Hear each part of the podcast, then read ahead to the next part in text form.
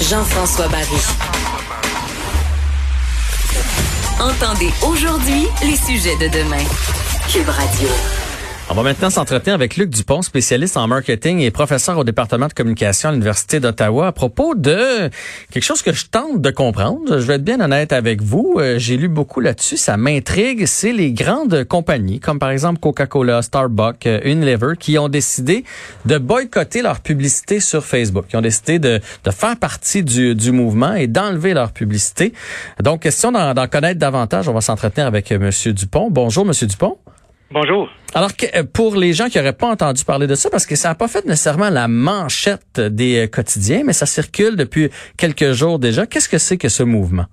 Bon, à l'origine, c'est un organisme qui s'appelle euh, NAACP, qui est un organisme de défense des droits civiques des Afro-Américains, qui a demandé aux annonceurs de boycotter pour un mois. initialement, c'est ce qu'on avait prévu, donc le mois de juin technique, de juillet, pardon, techniquement, et de dire on boycotte la publicité sur Facebook parce qu'on veut dénoncer, entre autres, la discrimination, la lutte euh, contre la haine qu'on veut, euh, bien sûr, euh, s'assurer que le message finisse par passer. Puis ce qu'on constate en jetant un coup d'œil sur ces différentes plateformes-là, parce qu'à l'origine, c'était plutôt Facebook. Puis avec le temps, ben, il y a certains joueurs, certains gros annonceurs qui ont dit, sais-tu, finalement, quand on jette un coup d'œil un petit peu plus attentif sur ce qui se raconte sur les médias sociaux, c'est Facebook, bien sûr, mais c'est aussi Twitter et c'est maintenant YouTube. YouTube, pour ceux qui seront peut-être moins familiers avec tout ça, qui est une propriété de, de Google. Alors, soudainement, ben, ce sont ces grands plateforme-là de la, de la publicité, j'allais dire aux États-Unis, mais bien sûr à l'échelle euh, planétaire, parce que dans le cas de Facebook, c'est 70 milliards de dollars par année de publicité, donc c'est euh, c'est énorme. Et c'est 8 millions d'annonceurs. Mais je comprends bien, parce que tu sais, ça fait en sorte qu'on en parle aujourd'hui, donc je, je, comprends bien le message, je comprends bien la sensibilisation, mais qu'est-ce qu'on veut de la part de, de Mark Zuckerberg, qui est le propriétaire de, de Facebook? C'est pourquoi on, pourquoi on s'en prend à Facebook? On veut qu'il change les règles, on veut qu'il change les, les, algorithmes qui, qui permettent de déceler les messages haineux. Pourquoi on s'en prend à cette plateforme-là en particulier? Ben, un, parce que évidemment, c'est la plateforme la plus populaire, donc c'est celle sur laquelle on peut penser qu'il se passe le plus euh, de choses. On parle de 2,6 milliards d'utilisateurs par mois, donc c'est un, un, chiffre colossal. C'est pratiquement la, moitié de. En fait, je veux pas me tromper. la dernière fois que j'ai vérifié, on était autour de 6 milliards, je pense, sur la planète. Donc, la moitié de la planète ils sont là-dessus. Donc, c'est à peu près, mettons, euh, grosso modo, à peu près, là, si on s'en fâche pas, dans les quelques centaines de millions euh, de personnes. Puis, euh, ce qu'on soupçonne, puis ce qu'on sous-tend, en fait, dans le cas de la NAACP, c'est que si on jette un coup d'œil sur les, les commentaires, les discours haineux, les discours racistes également, ben ils sont particulièrement prégnants, voyants, présents sur, euh, sur Facebook. Évidemment, le problème de Facebook, parce que si c'était facile, ce dont on se parle là, ça fait longtemps qu'on aurait réglé le problème. C'est tout le problème de la liberté d'expression. Puis comme j'ai l'habitude de le dire, euh, on est toujours d'accord avec les gens qui racontent la même chose que nous, généralement, mais c'est pas ça le concept de liberté d'expression. C'est un petit peu plus complexe que ça. Puis c'est de, euh, évidemment, déterminer la ligne dans le sable en disant ça, ça se dit, ça, ça se dit pas. Évidemment que si je parle du nazisme, ben là, il n'y a pas de problème. Hein. On le sait, on est capable d'établir de, la, la ligne puis dire ça, ça, ça marche pas. Mais dans certains cas, c'est un petit peu plus euh, délicat. L'autre défi de, de, Facebook, puis je mets n'importe quelle personne euh, euh, qui nous écoute, de, de, trouver un outil qui permettrait de, faire le travail de façon sûre, c'est de devenir l'arbitre de la vérité. Ouais. Euh, la vérité, on va s'annoncer une chose. Euh, en théorie, là, on, est généralement là aussi, euh, les gens avec qui on est d'accord disent la vérité, puis les gens avec qui on n'est pas d'accord disent des menteries. Mais c'est pas ça encore une fois le défi, parce que quand on a 2,6 milliards de personnes, on devine qu'on a à peu près hein, toutes les opinions possibles euh, et, et, impossibles. Alors sur ce plan-là, ça devient très très euh, difficile. C'est sûr que par le passé, euh, et c'est pas le problème, c'est pas la première fois que Facebook a des problèmes de cette nature-là. Dans le cas de Twitter, plus récemment, ben, on a établi toute une série de, de, de procédures. Par exemple, maintenant, on identifie de, à l'occasion euh, des tweets en disant ben ça là c'est c'est pas exact. Mm-hmm. Mais c'est un travail qui est pas qui est pas évident. Euh, puis le danger aussi, ben surtout qu'on est en campagne électorale, il y a quelque chose qui a été intéressant qui a été raconté par une compagnie qui s'appelle Unilever, qui est un géant du savon, du shampoing, euh, etc. Là, je prétendrai qu'il y a personne qui nous écoute actuellement qui a pas à la maison un produit, un produit Unilever, effectivement. Oui, et comme Procter Gamble d'ailleurs. Mais Unilever a dit quelque chose d'intéressant. Ils ont dit, nous, notre problème, c'est évidemment tous ces discours-là haineux, euh, euh, toute la question de la discrimination et, et tout ça, mais c'est plus que ça. C'est l'espèce de, de sentiment qu'on a maintenant sur les médias sociaux, puis reconnaissons que c'est probablement un sentiment qu'on a tous déjà vécu là, ou ressenti, que c'est devenu un, un espèce de Far West où tout le monde se lance de la boue au visage. Ouais, ouais, ouais. Et, et, pour un annonceur, puis là, on est dans, soudainement, on est dans autre chose, on est dans l'ABC de l'annonce efficace. Euh, la première chose qu'on apprend toujours, c'est que le climat qui règne autour de la pub a un effet sur la pub par glissement. Alors, si tout le monde se lance de la boue, ben évidemment arrive la publicité qui s'immisce comme ça dans le discours, qui interrompt momentanément le lançage de le lançage de terre puis de euh, d'eau. Euh, sauf alors, que, et tout ça. Sauf et, que et là, ça, ça joue sur l'efficacité de la pub. Mais mais là, Monsieur Dupont, là là on ouvre toute toute une boîte de verre là parce que de, de, de contrer mettons ce qui pourrait être des messages racistes, c'est une chose on peut on, peut les, les voir passer, les identifier, puis j'imagine que ça peut se faire. euh, Puis puis ceux qui en font de façon euh, euh, régulière, bon à un moment donné Oui. se font tasser. Mais mais là d'enlever tout ce qu'il y a d'haineux et, et en, en temps de pandémie, ça, ça, ça, ça a été encore pire. On dirait que tout le monde était euh, tellement le couteau entre les dents que c'est- c'est c'est fou les échanges que j'ai vu passer, les gens qui respectaient pas l'opinion des autres et, et qui allaient de façon très tranchante. Mais de commencer à essayer de gérer tout ce qui est déplacé sur les médias sociaux, c'est toute une commande.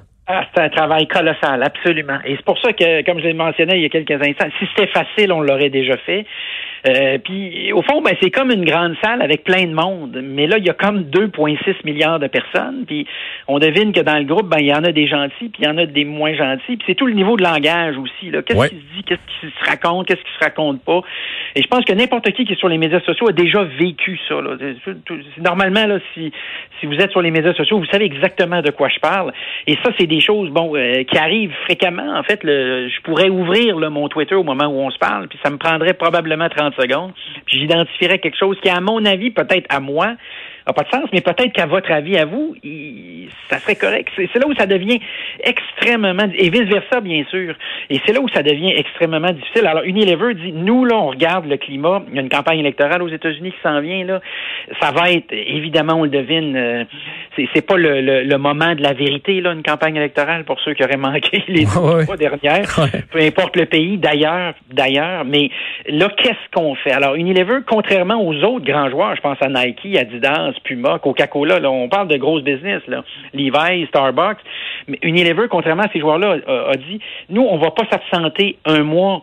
Nous, on, réfléchit à la possibilité de s'absenter euh, pour un petit peu plus que ça, puis jusqu'à nouvel ordre, parce que on veut pas que nos messages soient diffusés dans cet univers-là. Puis si on est, on travaille dans l'industrie des médias, ben n'importe qui, là aussi, qui nous écoute puis qui travaille dans cette industrie-là, doit réaliser qu'il y a momentanément une ouverture pour ce qu'on appellerait d'autres médias ou les médias, hein, comme Ouais. on les appelle. Mhm. Ça peut être le- la radio Internet, ça peut être la radio traditionnelle, ça peut être tous les autres médias qui, je pense, avec le temps, ben évidemment, je l'apprendrai à personne, euh, ont traversé une époque, puis traversent toujours des époques qui sont pas faciles. C'est pas une séquence qui est facile sur le plan publicitaire.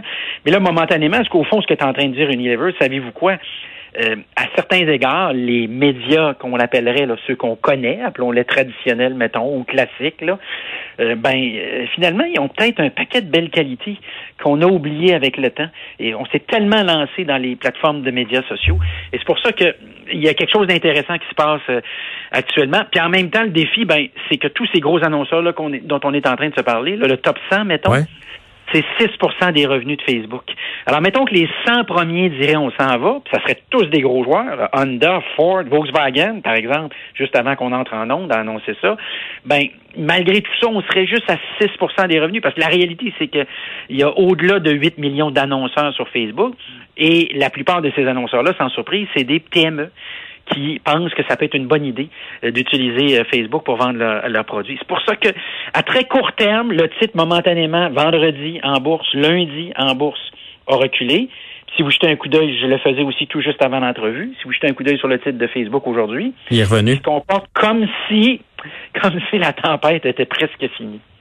Comme quoi, c'est pas facile de séparer le discours, l'opportunisme aussi, dans certains cas, de ben du défi que ça peut représenter de, de, de faire le ménage dans cette espèce de grande soupe-là qu'on appelle les médias sociaux. Ah oui, faire le ménage, faire de l'éducation, euh, faire en sorte que ça change, ça sera pas évident. Puis les gens vont continuer d'annoncer. Je, moi, je le vis en tant que personnalité. Là, c'est la nouvelle mode. Tout le monde nous euh, accroche, aussitôt qu'ils ont, qui ont une PME. Puis entre autres là, à cause que les compagnies locales veulent se, se, se, se remettre au goût du jour, là, ils veulent s'associer à des artistes. Puis bon, ça coûte pas cher dans le fond une campagne publicitaire sur euh, sur Facebook. Sais, ça, ça, coûte un petit frais à la base. Puis après ça, un autre frais pour là, j'ai pas le bon terme en français, mais euh, pour promouvoir davantage ta publication, là, tu payes un peu, puis là, elle se met à se promener un peu partout sur Facebook.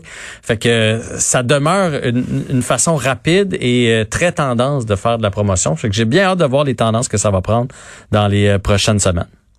Oui, puis c'est sûr que ce dossier-là va nous accompagner, en tout cas probablement pour toute la durée du, du, mois de juillet. Puis du côté des petits ou des plus petits annonceurs, ce que je soupçonne, c'est que la plupart vont continuer à, annoncer dans les circonstances parce que souvent c'est leur principale euh, façon de rejoindre les consommateurs. Puis dans un contexte de toujours, rappelons-nous, de COVID-19 très difficile, mhm. euh, est-ce que vous êtes un petit joueur puis vous voulez, ben, euh, vous dites je vais couper carrément mon budget publicitaire, ça serait probablement pas là aussi la, meilleure idée d'un petit annonceur parce que pour un Nike qui utilise l'ensemble des médias, là, ce qu'on appelle le marketing 360, ben il y a à côté quelques joueurs qui ont quelques centaines par fois de dollars, quelques milliers de dollars pour faire des campagnes publicitaires. Alors ça, ça va être intéressant évidemment de voir comment tout ça va se va, évoluer dans les prochaines semaines assurément. La bonne nouvelle au moins c'est qu'on en parle, fait que euh, ça, ça, ça va conscientiser certaines euh, personnes euh, pour les, les propos haineux, pour les commentaires gratuits, pour le langage ordurier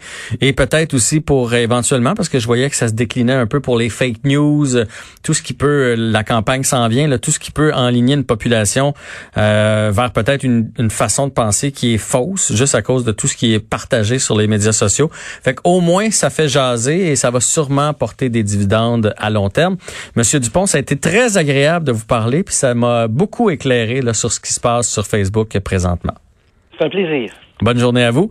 C'était Luc Dupont, spécialiste en marketing et professeur au département de communication à l'Université d'Ottawa.